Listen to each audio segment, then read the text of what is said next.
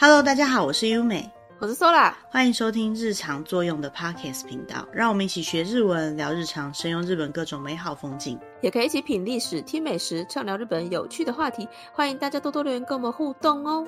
录音的时间进入了十月份，也就是秋天正式到了。那讲到秋天，你想到什么呢？凉爽的天气。秋天一般都会想到是收获的季节吧？哦，对了，但是台湾的秋天比较不明显。不过很多农产品也都是秋，应该讲说台湾四季都可以收获很多的农作物啦。但是到了秋天呢，嗯、感觉特别是收获的季节。但是想到秋天，我会想到很多的水果，加上从夏天到了秋天，这种有点秋高气爽的感觉，我就会特别想要吃水果，食欲变好。对，所以有人说是食欲之秋嘛。那在日本讲到秋天的水果呢，其实跟台湾会出产的那些水果并没有差很多。但是呢，因为台湾比较热带的关系，所以很多水果呢会几乎一年四季都可以买得到，或者是说它的产季的时间会比较不一样。但是呢，如果是台湾比较高山一点的部分，水果的产季就会跟日本比较接近。那在日本讲到秋天的水果，大部分就是像是柿子、梨子，嗯、还有葡萄之类的。但是秋天的当季的水果还蛮多种的。那今天这一集呢，我们就来简单的介绍一下日本秋天具代表性的水果有哪些，还有一些比较具代表性的品种啊，或者是这个水果特殊的吃法。嗯，那首先我们找到一个网站，它有特别介绍了日本秋天的水果，可是里面有一些水果在台湾并不是那么的盛行。比如说，他介绍的第一个叫做伊吉吉库，就是无花果。嗯嗯，在台湾比较少看到，也是会吃啊，但是不是那么常看到。嗯，在台湾无花果多半都是做成果干的情况了，就是蜜饯啊之类的。我记得我小时候很常吃无花果的蜜饯啊、糖果啊之类的，可是不太有机会吃到新鲜的无花果。无花果这一个名字呢，看它的汉字来讲，就是没有开花的果实。但事实上呢，也不是这样啊，它的果实还是会开花，没有开花怎么能结果呢？只是它的花还蛮小的，比较不容易从外观上面确认到这个花，所以它叫做无花果。无花果这个水果，如果大家没有吃过它的话，可以跟大家介绍一下，它是外表看起来有点像是紫色，有点像茄子那种感觉，可是呢，没有茄子那么光滑，有点皱皱的，然后颜色也没有那么均匀，胖胖的，对，胖胖的，有点像是枇杷那个形状，嗯，在我想象中，但比琵琶还要再胖一点，就是那个肚子再大一点。嗯然后你把它切开之后呢，它里面的最外层是有点白色的果肉，然后里面是很多很多的籽，也是白色的籽，跟再深红色一点的果肉。那那个籽呢，其实是很软的。如果呃你有吃过百香果之类的话，它没有到百香果那么硬的籽，而且它很细，就像芝麻那种感觉。无花果这样的水果吃起来并没有非常的甜，大部分都没有很甜，比较优雅的甜味。那在日本啊，为什么叫它一季季颗呢？因为它好像会每天慢慢成熟。一天成熟一颗，日本的成熟就是几颗这样的念法，一季就是一个，嗯，所以一天成熟一个这样子，或者是一个月成熟一个哈，有这种不同的说法。那当然，根据它的品种，也不一定真的都是这样子啊。但是据说它名字的由来是这样子来的。无花果呢，除了直接切来吃以外，多半来讲都会做一些简单的料理。虽然有吃过无花果新鲜的状态吗？嗯，好像通常都是在日本料理店吃到的。对，它蛮常会切成一小块，然后可能有一点腌制。日本那种类似会席料理，就是套餐式的那种料理里面的其中一小个小菜。那除此之外呢，无花果也很常会被拿来做成果酱。那因为它中间有很多小小的籽的关系，所以它做成果酱就很像是颜色比较淡一点点的草莓果酱。嗯嗯嗯，对，果酱嘛，当然就是可以拿来做任何果酱类的料理。那日本呢，很常把水果拿来做糖渍，它应该是欧洲国家那边的料理方式。只是日本人就还蛮喜欢。把水果拿来做糖渍，那因为无花果它的果肉本身是偏软的，再加上它本身没有非常的甜，所以做了一些糖渍之后呢，它的香气跟风味更加明显，就会把它拿来配冰淇淋啊，或者做一些甜点来使用，所以算是一种拿来做料理，比起直接吃还要再多一点的水果。至少我自己是还蛮少看到作为水果直接出现在水果盘里面的这个状况。的确，好像是蛮少看到有人会直接拿来吃的样子。嗯，那下一个呢，一样就是有各种妙用的水果了，叫做葡萄。葡萄呢，在日本大概是八月下旬到九月份左右的水果，在世界各地呢都是大概秋季左右会收成的水果。那为什么说它有很多的用法呢？除了现吃、当场吃、做成果酱以外呢，做成葡萄酒或者酿成各种酒类，因为葡萄的糖分很高，所以都是自古以来很常拿来使用的一种水果。嗯，那在葡萄的品种上来讲呢，世界各地的葡萄品种非常非常的多，比较小颗，有些有籽的、啊、没有籽的、啊、之类的。以外呢，像紫色的或者日本说黑色的葡萄，最有名的品种就是巨峰葡萄，大家应该都有吃过，嗯、台湾应该也很常看到。对，那其他呢？像是北海道、青森那边也都培养了很多不同的品种。像我自己最喜欢的是 Shine Muscato，就是麝香葡萄，绿色的。对，它不是标准的葡萄的那种紫色，它会是绿色。通常皮是很薄的，而且直接可以带皮一起吃。因为我吃一般的葡萄，我是没办法不剥皮的情况下吃。有些人不是可以整颗吃下去，然后把皮吐出来吗？哦，我也不喜欢不剥皮吃。对，我比较喜欢它剥好。那可是这样子就花很多时间，而且其实剥皮有些时候没有剥好，那很多营养成分。都在那个皮的表面，好像很可惜。可是不剥又不习惯，所以我超喜欢那种可以带皮吃的葡萄。嗯，那在日本呢，葡萄就是水果生产量特别丰富的那几个县，比如说山梨啊、长野、山形、冈山、福冈、北海道之类的，哈，都种了很多的葡萄。那以后有机会再细细的跟大家介绍葡萄不同的品种的差别，口感跟口味上会差非常的多。嗯。那讲到葡萄可以做什么用呢？除了刚刚讲到可以酿葡萄酒之外，葡萄也可以拿来做很多甜点。那比如说像刚刚讲到的，就是把水果拿来做甜渍，哈，可以拿来做成甜点上面的装饰啊，或者是果冻里面，蛋糕啊，对，蛋糕上面的装饰，或是拿来加在刨冰上面的，对，感觉也是很适合。那也可以把它做成像是果酱，那因为葡萄也是糖分很高，而且颜色很讨喜，所以拿来做各种甜点料理都非常的适合。嗯，那下一个要介绍的是水梨。水梨也是很标准秋天的印象的水果。那在日本，它的主要产季是大概从八月下旬一直到十一月，因为品种不同的关系，所以它产季非常的长。那日本的水梨的品种呢，多半都是很好吃的。那像台湾早期的那种比较粗一点的，台语叫做蕉仔来，比较原始种的那种水梨呢，通常都是很酸，而且果肉是比较粗一点的。那现在在台湾会看到很多高山水梨，它的肉质很细腻，然后甜度很高，那样的水梨都是品种改良之后的结果。那在日本也是一样，会有很多水梨的品种，比如说像是他们有一种叫杏水，幸运的幸，它就是比较多汁，可以感觉到甜味，然后吃起来口感也很好，很细致的。还有一种水梨，它叫风水，它就是属于可以放比较久的，果肉会比较柔软一点的那一种水梨。台湾来讲最有名的应该是二十世纪梨，鸟取那边的一个很有名的水梨。其实水梨因为品种的关系，所以他们的收成的时间就会差很多，最早的大概是七月，最晚可能到隔。年的一月才会有的收成，所以像这样子各种各样不同类型的水梨，如果有机会，接下来可以去日本的时候，就可以去买来品尝比较看看。那台湾也可以买到很多日本的水梨，台湾人其实很喜欢吃日本的水果，所以在台湾很有机会可以买到这些日本有名的水果。像二十世纪里也是蛮容易可以在台湾的比较好一点点的蔬果店买得到的。嗯，有时候好像在百货公司也可以看得到吧？对。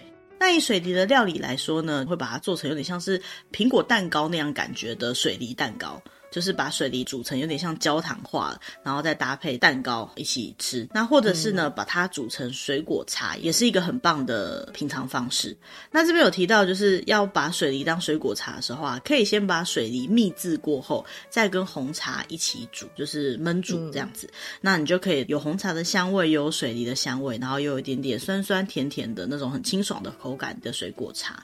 用想象就觉得还蛮好喝的。虽然我其实好像不是那么喜欢水果。经过煮的味道，可是想象中水果茶应该是很适合的。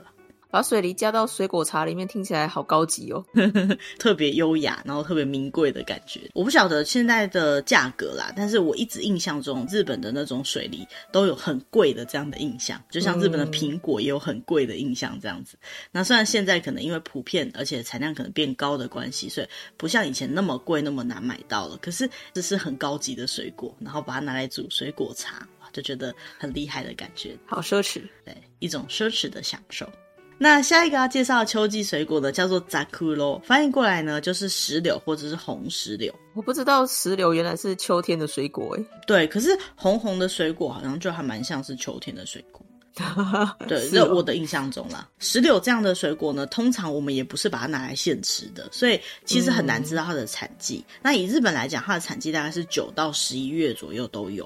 不知道大家有没有看过石榴？它跟我们一般吃的那个番石榴就是芭乐是完全不一样的东西哦。 差很多，对，差很多。它的外观呢，看起来有点难以形容，有点光泽，有点像苹果，可是它的那个头是凸出来的，里面剥开来呢，是一颗一颗，像是我自己觉得很像鲑鱼卵。深红色的鲑鱼卵吗？深红色的鲑鱼卵，每一个果肉是互相粘在一起的，挤在一起的感觉，然后一半一半的，里面有很多很多颗果肉，然后每一颗果肉中间都有一个籽。我自己有吃过新鲜的，我觉得它不是很方便吃，因为每一个中间都有剥下来。对，它的感觉就很像是编排的非常整齐，一颗一颗都是饱满的百香果。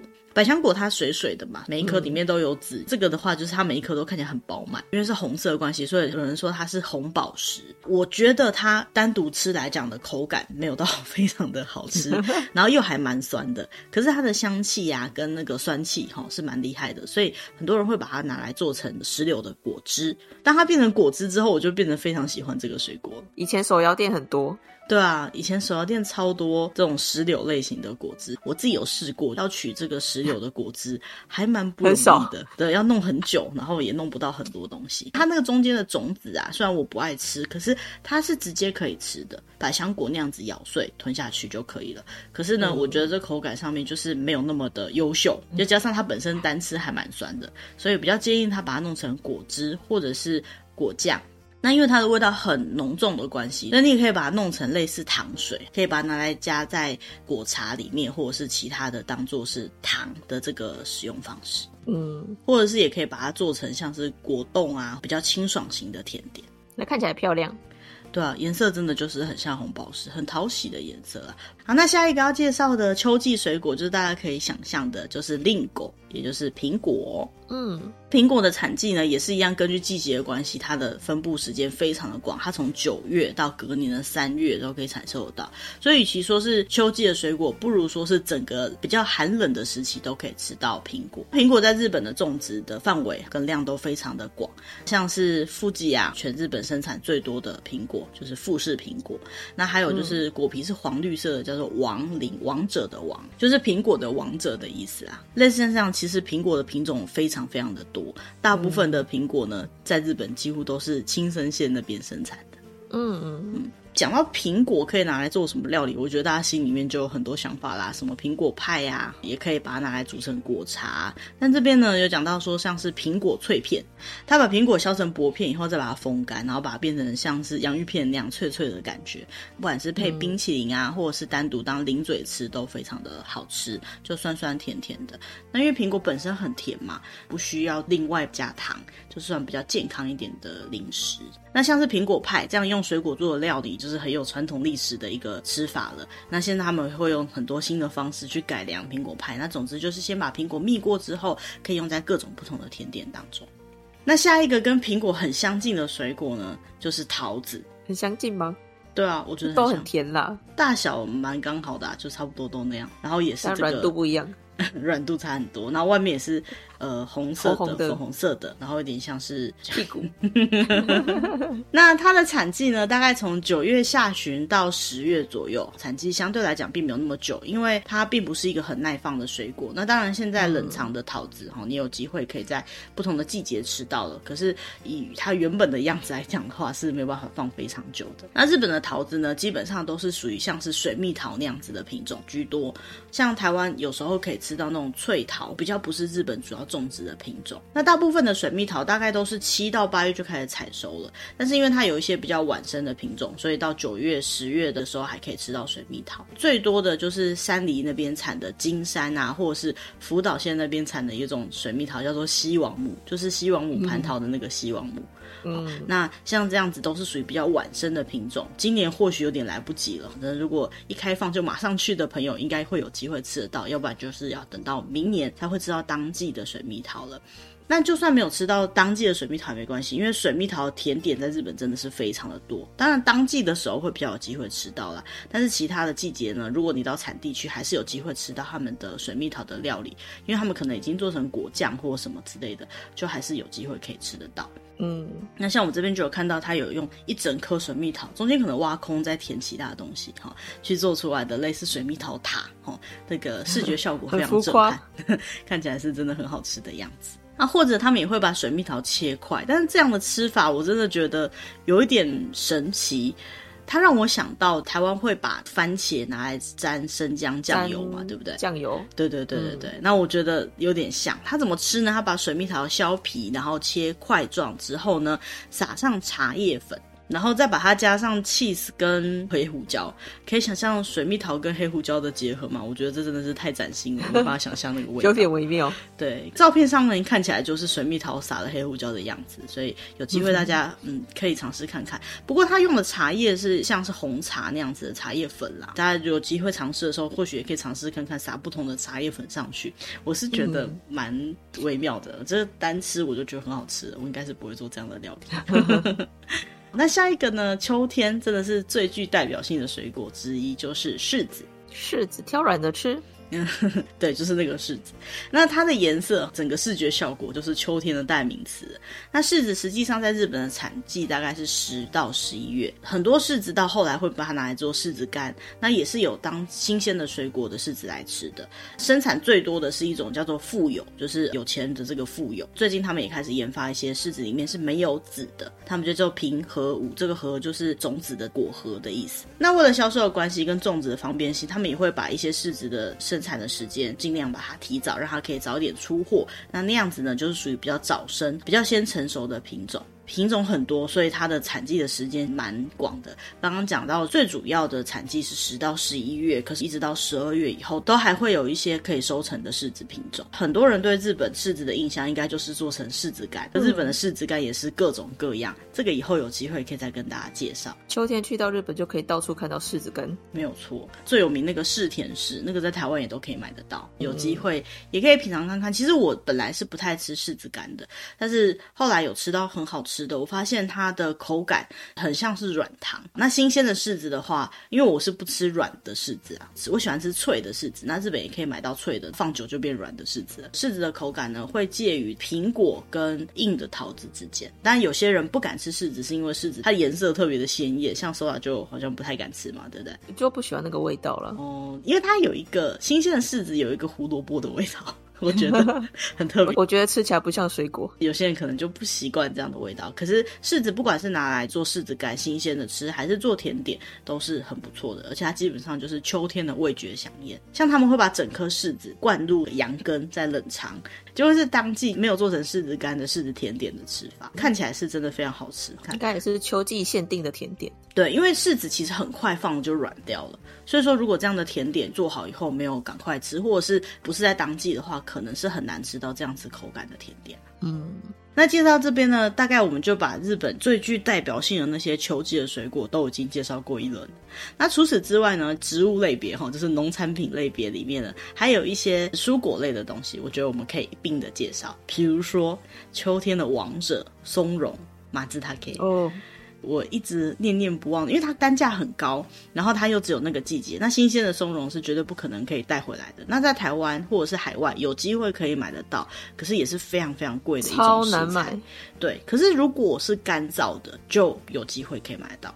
但是听说新鲜的松茸跟干燥的松茸那是完全不一样的味道，完全不一样。对，所以我还没有机会吃过新鲜的松茸。听说是用烤的，哦，是什么样的味道？整根的松茸，松茸怎么说？它就是香菇啦，所以香的香菇，最高级的香菇。因为它有一个很独特的香味，就是日本人很喜欢它那个香味。那现在呢，嗯、大部分松茸应该都是中国进口。对，因为他们有试着用人工去栽培这个。但好像不是那么好种，可能这个条件很难。嗯、日本的话就是在长野那边会比较多，那其他的话就是中国或者是韩国那边进口的会很多。所以其实这个季节日本出产的松茸非常稀少，也是这样讲啊。所以这个季节呢，如果到中国或者是到韩国去，我刚好有在秋天的时候去过韩国，那时候韩国的市场里面也可以买到松茸，不管在哪里，我觉得都很好吃，就是秋天的味觉。那松茸要怎么吃呢？整根拿来烤，还是你要把它切碎，然后拿来放在料理里面，或者是拿来做茶碗蒸、土瓶蒸，或是拿来煮汤、拌饭、炊饭，都非常的好吃。听起来就是很日式的料理，对。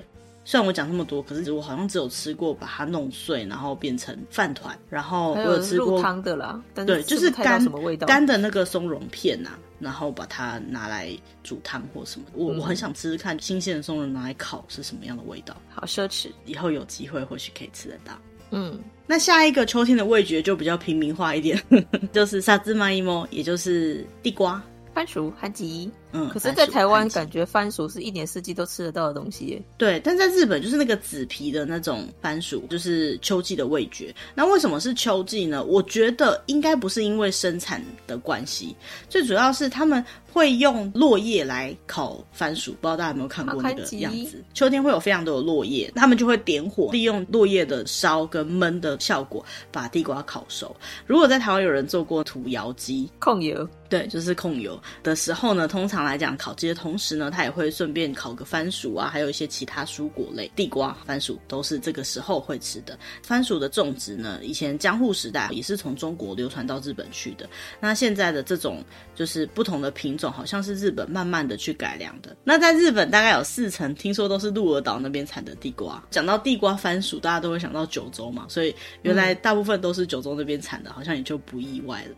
而且那边以前叫萨摩，萨兹玛伊摩。对，这个萨兹玛的前面就是他们以前古地名的那个萨摩这样子，嗯，音是一样的。不只是拿来烤啦，它也可以拿来做各式各样的料理。那至于番薯地瓜的料理，大家都知道了，大家都很熟了吧？对对对，最常见的就是我们到便利商店就可以买得到的那个烤地瓜啦。嗯，那下一个呢？我觉得也是跟地瓜、番薯算是同一个类型的朋友哈，它叫做 南瓜，就是对这个季节万圣节的季节嘛。那南瓜也是他们的主视觉之一。我就说嘛，这种橘橘红红的东西，就特别像是秋天会有的食材。据说这个南瓜在日本来讲是战国时代那个时候呢，跟着铁炮一起引进日本的，就是枪啦。对，其实南瓜在全世界有非常多不一样的品种。如果有去市场买菜，日本南瓜它是一个比较特别的类型，跟一般我们买到南瓜口味口感上会比较不一样。日本的南瓜它的水分通常是会比较多一点，然后没有那么甜。那我自己觉得吃起来跟很好吃的地瓜的口感很接近，基本上 是南瓜还是有个南瓜味啊。对，因为这种橘红色的东西，就是我的说法是有一种胡萝卜的味道啦。那有些人不喜欢胡萝卜，或是这种相关的味道，可能就会不喜欢南瓜。不过其实南瓜拿来做各种料理都很适合，不管是要炒啊、要蒸啊、要煮啊，还是南瓜浓汤啊，哈，都非常适合。金龟米粉，对啊，那个就是也是台湾的很有名的传统料理嘛。像这样不同的料理方式会引出南瓜不同的好吃的味道，再加上不同的品种做出来的味道也会完全不一样。可以吃甜的，也可以吃咸的。嗯，那下一个要介绍的也是很多人避之唯恐不及，但是它长相有点可爱的，叫做茄子 n a s。日本的茄子好可爱。对，台湾的茄子是那种长长的一条，你可以把它想象成黄瓜放大版，然后很长很长，然后紫色，对，紫色的。日本的茄子也是紫色的，可是它是有点圆圆的。有人说这叫圆茄，好，日本圆茄。我觉得日本的茄子跟台湾茄子口感真的不太一样，不是外国的月亮比较圆啊，就是真的品种是不一样的。茄子呢，我们印象中它的颜色就是紫色的，不过根据它的品种还有地区的关系，它的颜色跟形状都是完全不一样的。夏天就开始会有茄子了，所以我们上次有介绍过，在夏天的一些祭典活动当中，可能就会用到茄子了。不过到秋天呢，茄子还是会继续可以收成。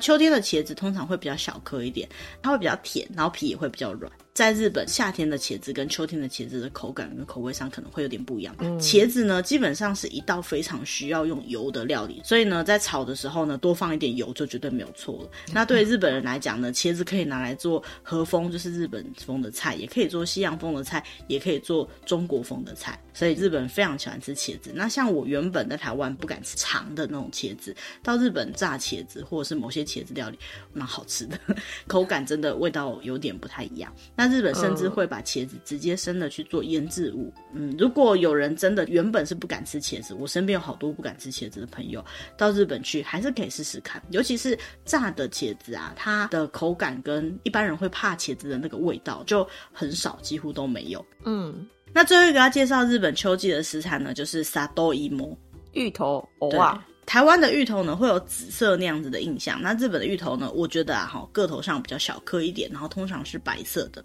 那我们刚刚讲到番薯的时候，讲到它是江户时代才传进日本，相对来讲很晚期，对吧？可是呢，这个 Satoimo 就是芋头呢，它其实在日本从神文时代那时候开始就有在栽种，一直到江户时代为止呢。讲到芋头哈，都以这种 Satoimo 就是里芋，里是乡里之间的里呀、啊，然后芋头、嗯、这种比较小颗的这种芋头为主流。那像这样的鲤鱼，在日本大概是在埼玉县跟千叶县那边栽培的比较多，关东地区比较多一点。鲤鱼的料理方式，因为它本身比较小颗一点的关系，再加上它必须要去皮，所以削起来都比较小颗。所以一般来讲，会把它切成小块状，或是更小一点的鲤鱼，它就直接把皮去掉而已，就整颗拿去做炖煮。好，那把它煮成有点鲜鲜甜甜的这样的口味，嗯、不管是配酒还是配饭都很适合。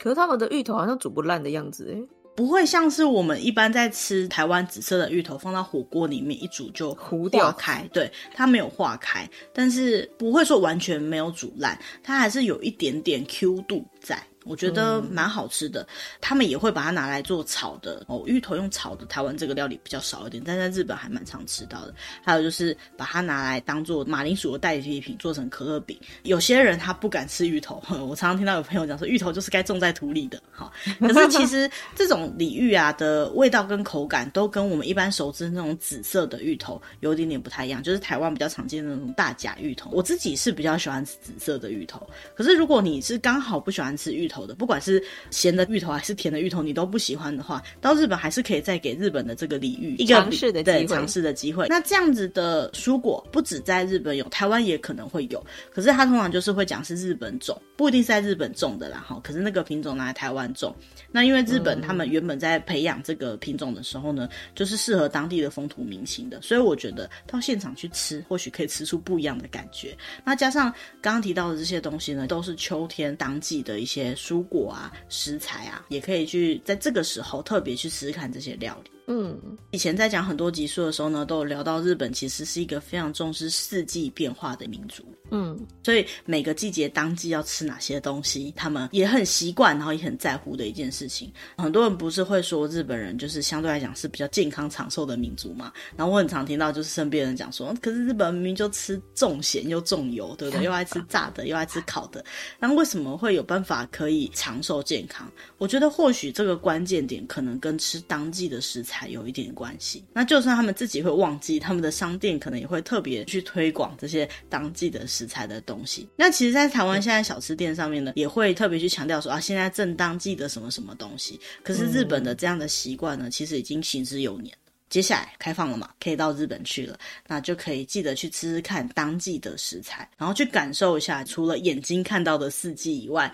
品尝到食物的口感跟味道的四季的不同的感觉。嗯，那讲到这里，说完今天讲的这些蔬菜水果类的，你有没有特别想要吃哪一种？还蛮想吃葡萄跟桃子的，都是多汁的那一种。其实葡萄在台湾现在比较好买了，相对来说，但是对啊，很贵。我上次刚好有在超市看到一小串，大概手掌大小的那种麝香葡萄，好像就要将近千元了，台币啊。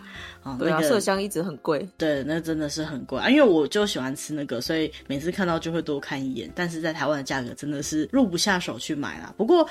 我觉得不能够嫌台湾卖的日本水果贵，是因为水果其实运输它的风险很高，再加上各方面关卡都非常的困难，所以这中间的附加价值一定是很高的。所以如果有机会去日本，真的一定要多吃一点，因为在现场吃是最划算的。像我自己就非常想要吃桃子。日本的桃子超好吃，对，因为水蜜桃就算是进到台湾，它也就是冷藏，还是差那么一点点，在现场吃是最好吃的。嗯、那像台湾也有很好吃的水蜜桃，就是高山的水蜜桃或高山的桃子那些的，也都很棒。刚刚最一开始有提到，就是说台湾的季节的关系，所以在高山那边种的水果，包括刚刚提到的苹果啊、水梨啊、水蜜桃啊这些水果呢，跟日本一样，都在这个季节呢差不多要成熟了，或是他们正当季，所以有机会呢到。市场就算不是日本的，也可以大家去买来品尝一下，感受一下秋天这种收获的甜美的气氛。嗯，那今天的主题大概就介绍到这边，希望大家会喜欢。我们也会尽可能去找一些像这样子比较有趣有用的话题。那如果你喜欢我们的主题的话，也不要忘记按赞、订阅或跟你喜欢这样的主题的朋友分享。那当然，如果大家有什么想要告诉我们的事情或想要听的主题的话，也可以用这个节目的留言栏位那边的联络方式，不管是 email 还是加到我们的社群，都很欢迎大家来跟我们互动。哦，嗯，那今天主题就到这边，谢谢大家，拜拜，拜拜。